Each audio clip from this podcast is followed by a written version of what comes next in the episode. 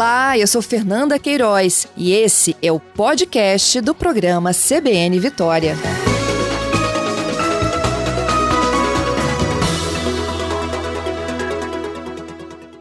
Leninha, bom dia. Bom dia. Bom, a gente sempre ouve muito falar, fulano tem QI de três dígitos. Nossa, mas fulano é muito inteligente, o QI dele deve ser altíssimo.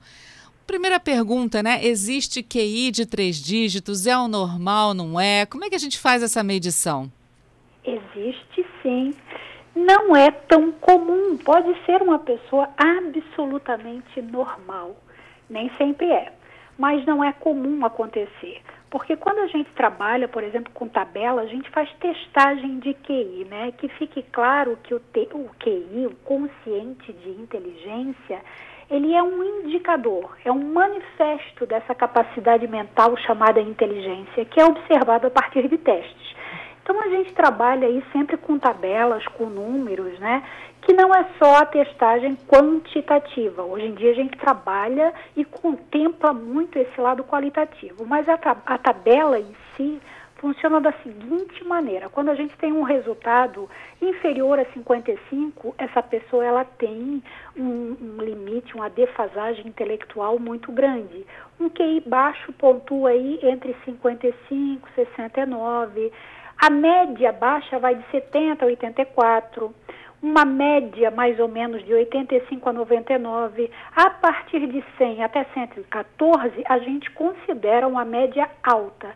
O que, que é acima da média? De 115 a 129. Já começamos aí os três dígitos, né, com a expressão maior. Os superdotados ou altas habilidades, eles pontuam de 130 a 144. Quem pontua acima de 144, nós consideramos gênios de imediato. Porém, todo gênio, ele é superdotado mas nem todo superdotado, é um será um gênio. Porque daí depende do, dos seus feitos, do que ele deixa para a gente de legado né, para a humanidade, qual é a diferença que ele faz utilizando a inteligência dele. Uhum. Bom, eu sei que tem muita gente ouvindo a gente e daqui a pouco vai lá na internet buscar teste de QI para saber se funciona. Aliás, de vez em Não quando funciona. isso chega para a gente também. Vamos logo tirar esse mito da história? Vamos.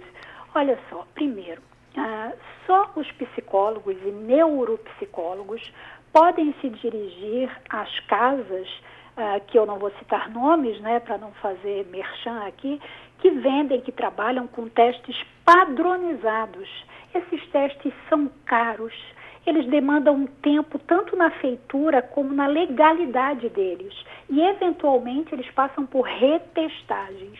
E nós que trabalhamos com isso não basta ser apenas psicólogo. A gente vai fazer cursos de especialização em psicometria, que seria parte matemática da psicologia.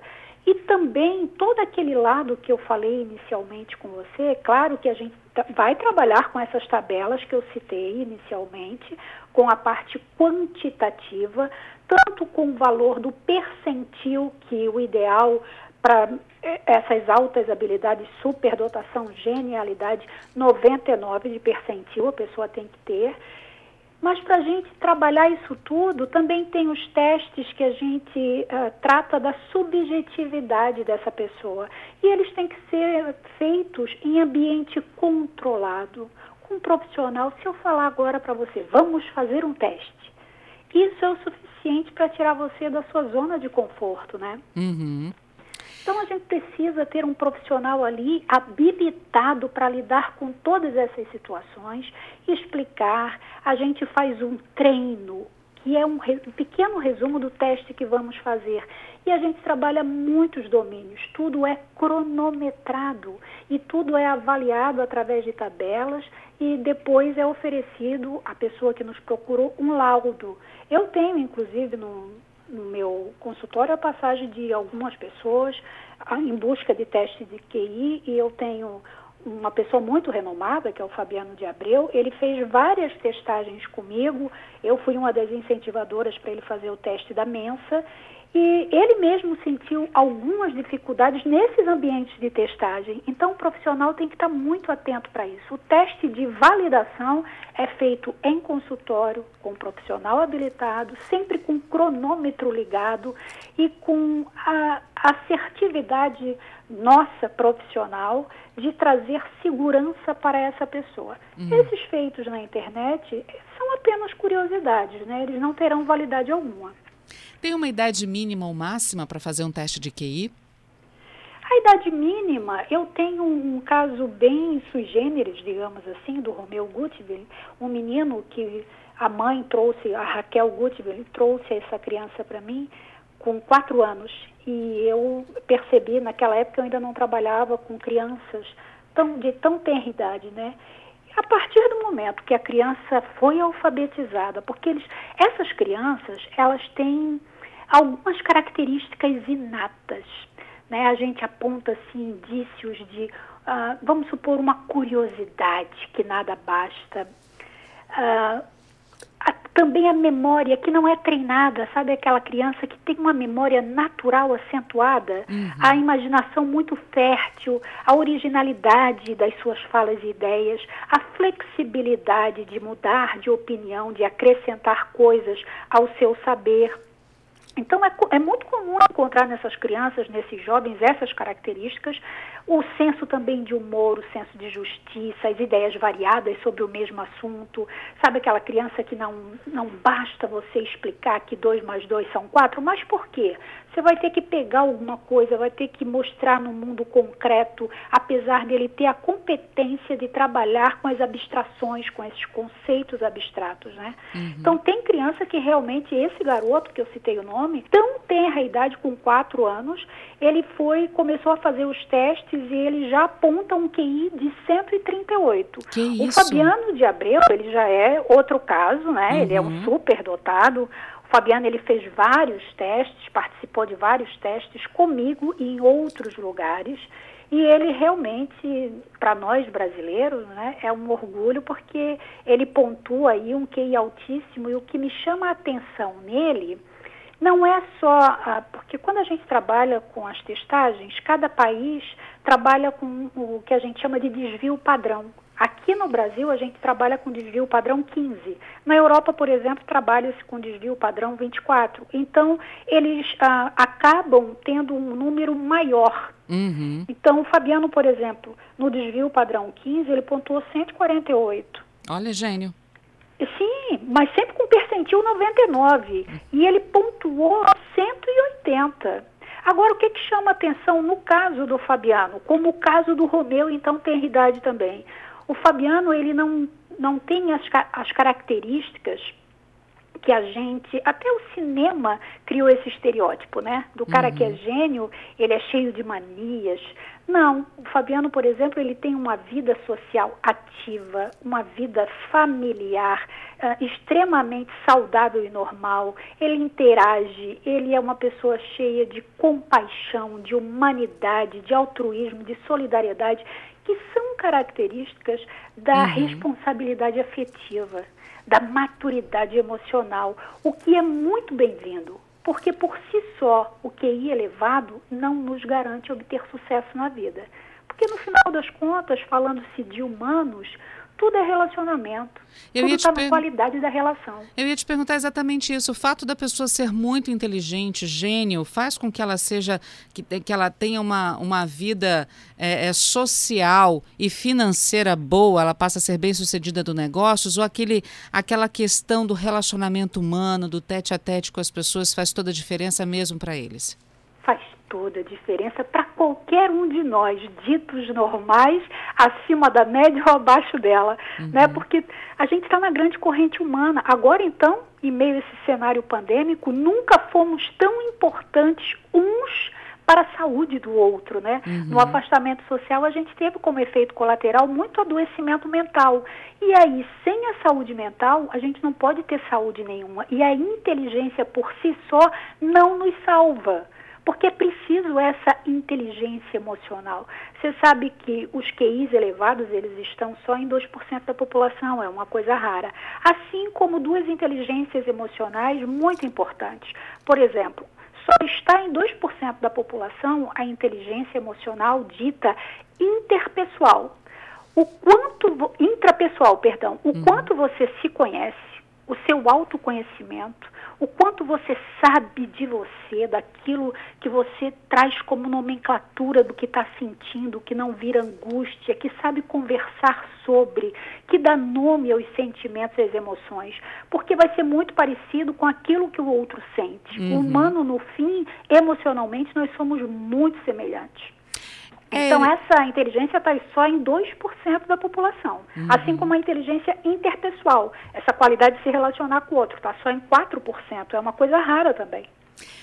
É, é hereditário? Um, um gênio necessariamente vai ter um filho gênio? Não necessariamente tem características hereditárias. Você sabe que isso é algo que a gente ainda estuda muito, né? Porque a herança genética, ela tem um marcador ali, né? A gente apresenta os marcadores da nossa herança genética, sim. Porém, a, a hereditariedade, ela compõe 30% do que somos. Os outros 70% está naquilo que você deseja, no seu propósito, na sua missão, nas coisas que você se envolve na vida. É o resultado do meio com o qual você vive, convive, o seu desejo de evoluir e aprender. Se não tiver isso, a gente chama de motivação um motivo para ação na vida. Quem não tem isso precisa receber muito estímulo, que é aquela outra pessoa que vem de fora e busca você para que você aprenda coisas novas, para que você evolua dentro das passagens do ciclo vital. Por isso que eu falei para você que todo gênio é superdotado e nem todo superdotado será gênio, porque uhum. vai depender muito desse percurso que ele faz na vida e as pessoas com as quais ele se relaciona, o estímulo que ele recebe e a motivação que ele tem. Então tudo isso é tão subjetivo, não tem cálculo matemático que nos garanta um resultado X. Vai uhum. depender, uhum. é multifatorial, digamos assim. Agora, a educação, o nível educacional está diretamente ligado ao QI. Você pode ter um pequeno gênio em casa, mas numa comunidade onde o nível educacional acaba sendo precário por falta de acesso à educação, a uma escola dessa criança? irá se perder todo esse talento inato. Nós, da psicologia, trabalhamos com o que eu chamo de fator G, que seria a junção, por exemplo, da inteligência cristalizada o tempo que você tem de escolaridade, o quanto você tem de informação, de formação. Ah, você concorda comigo que uma criança que está na idade ainda, cursando o ensino médio ou pré-escolar, digamos assim, ele sabe menos do que uma pessoa que está na terceira graduação ou no uhum. doutorado, né? Ou no PhD, no mestrado, qualquer outra ah, graduação pós-graduação, digamos assim, né? Porque tem ali o tempo de escolaridade dessa pessoa. Porém, o que, que é o fator G? É quando a gente junta esse tempo de formação, de informação, o grau, o nível de escolaridade, com a inteligência fluida. O que você aprende, eu sempre falo que a vida é uma escola, né? Uhum. E o tempo é um excelente professor. Cabe a nós sermos alunos aplicados. Uma e pessoa... provar que a gente pode aprender e juntar isso, o tempo de escolaridade, com a sua percepção e a memória nos ajuda muito, né? Uhum. A arquivar informações. Bom, sendo assim, uma pessoa de QI médio pode aumentar o seu QI, então, se esforçando? Pode. Sim, uhum. pode. A gente chama isso de treino cognitivo. Eu posso treinar. A gente tem, no decorrer da vida, a gente trabalha com circuitarias neuronais. É como se o cérebro da gente aprendesse a criar caminhos sinápticos para trazer soluções a problemas cotidianos, rotineiros do dia a dia. Quando a gente quebra esse padrão, fazendo coisas inusitadas, as mesmas coisas feitas, feitas de forma diferente. Eu sempre faço um percurso para ir para o trabalho, vou alterar e fazer outro. Eu sempre uh, escovo os meus dentes com a mão direita, vou começar a tentar escovar com a esquerda. Sabe, coisas, pequenas coisas inusitadas, você vai treinando o cérebro, desenvolvendo novos caminhos dentro da, da circuitaria neuronal, promovendo novas sinapses. E uma coisa muito interessante e tão simples, as atividades físicas e algo muito antigo, a caminhada. nós somos um ser de movimento, né? A gente é bípede, tem essa musculatura toda, não é à toa. A gente precisa caminhar, andar na vida. E o simples movimento da caminhada nos leva de volta ao que a gente era. Nós somos um ser natural, regidos pela natureza. Uhum. O que nos tirou de lá foi a linguagem, né? O advento uhum. da linguagem, da gente processar esses sentimentos, os pensamentos, vocalizando falas, palavras. Quanto maior a sua habilidade linguística de expressar tudo isso, ah, você gera menos angústia, você tem a nomenclatura de tudo que você sente. E a caminhada joga você de novo nesse lugar tão familiar. Quando você faz esse movimento de um pé à frente do outro para caminhar, com esse movimento dos olhos que está circundando o espaço ambiente natural, você trabalha muito a neurogênese, oxigena o cérebro e cria novas conexões sinápticas. Então, uhum. a neuroplasticidade é um fato, né? é uma condição humana, mas a gente pode potencializar isso com mais leitura. A arte é uma coisa que nos eleva muito, com interpretações, com analogias, com metáforas. Isso enriquece muito a nossa inteligência e nos torna, assim, seres mais bem adaptados, mais inteligentes, usando essa nossa habilidade mental, a qual chamamos de inteligência. Pode ser que nós tenhamos neste momento alguns idosos, membros da nossa linda e bela terceira idade, pensando: ah. Jovens há mais tempo. Os jovens há mais tempo, né? Os jovens há mais tempo. Ah, já passei da idade, já estou com os meus 60, 70 anos, não tenho paciência para melhorar o meu QI, não. Dá para fazer? É bom fazer, Leninha? Claro, sempre dá. Onde a vontade, há jeito. E idade tem um detalhe: nós somos o, o seres voltados para a finitude. Não temos como escapar. São as três grandes feridas narcísicas, né? Uhum. A natureza, a gente pode até prever, mas não consegue impedir os acontecimentos, né? O corpo, ele envelhece e caminha para a finitude, não tem jeito. E o outro, são as três grandes feridas narcísicas. Diante do outro, somos impotentes. Então não tem como a gente fugir disso. Porém, tem gente que é jovem aí há mais tempo, né? E eu sou uma espécie desse lugar aí, eu sou jovem já há bastante tempo e estou aprendendo tantas coisas novas. A pandemia foi um lugar para mim de alta produtividade. Eu nunca trabalhei tanto, eu estou utilizando o meu tempo para isso. Então não é desculpa. A idade é apenas uma coisa que todo mundo constata por fora mas a gente não precisa sentir por dentro. A gente pode lutar contra o tempo interno, porque o espírito ele só tem uma idade, ou é espírito ou já morreu. Então a, a gente é sempre jovem de espírito e é bom que a gente tenha essa percepção e que a gente pode sim fazer coisas novas, seja um, um, mergulho diferente, uma caminhada diferente, num lugar diferente, aprender a cozinhar diferente. Olha, eu perdi meu marido aí para o Covid no dia 19 de dezembro e nove dias após eu fui diagnosticada com um câncer muito agressivo de intestino, que eu não sabia que estava em desenvolvimento.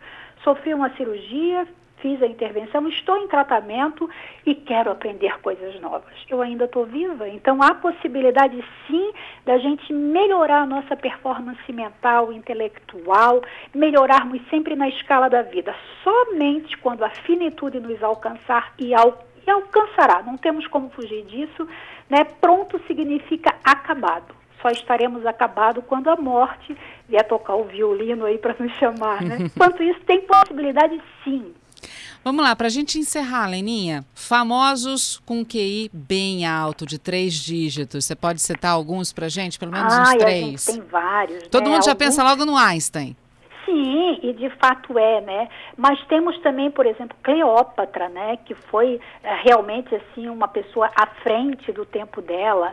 Temos o Bill Gates, temos muitos outros, que, Leonardo da Vinci, que foi alto QI. Agora, todos esses não foram testados, né? O Albert Einstein, a gente avalia um QI de 160 com percentil 99. Aristóteles, que a gente avalia 180, todos com, percentil, com percentil 99. A Cleópatra, a gente avalia mais ou menos 210. Galileu, 210. O Isaac Newton, 193.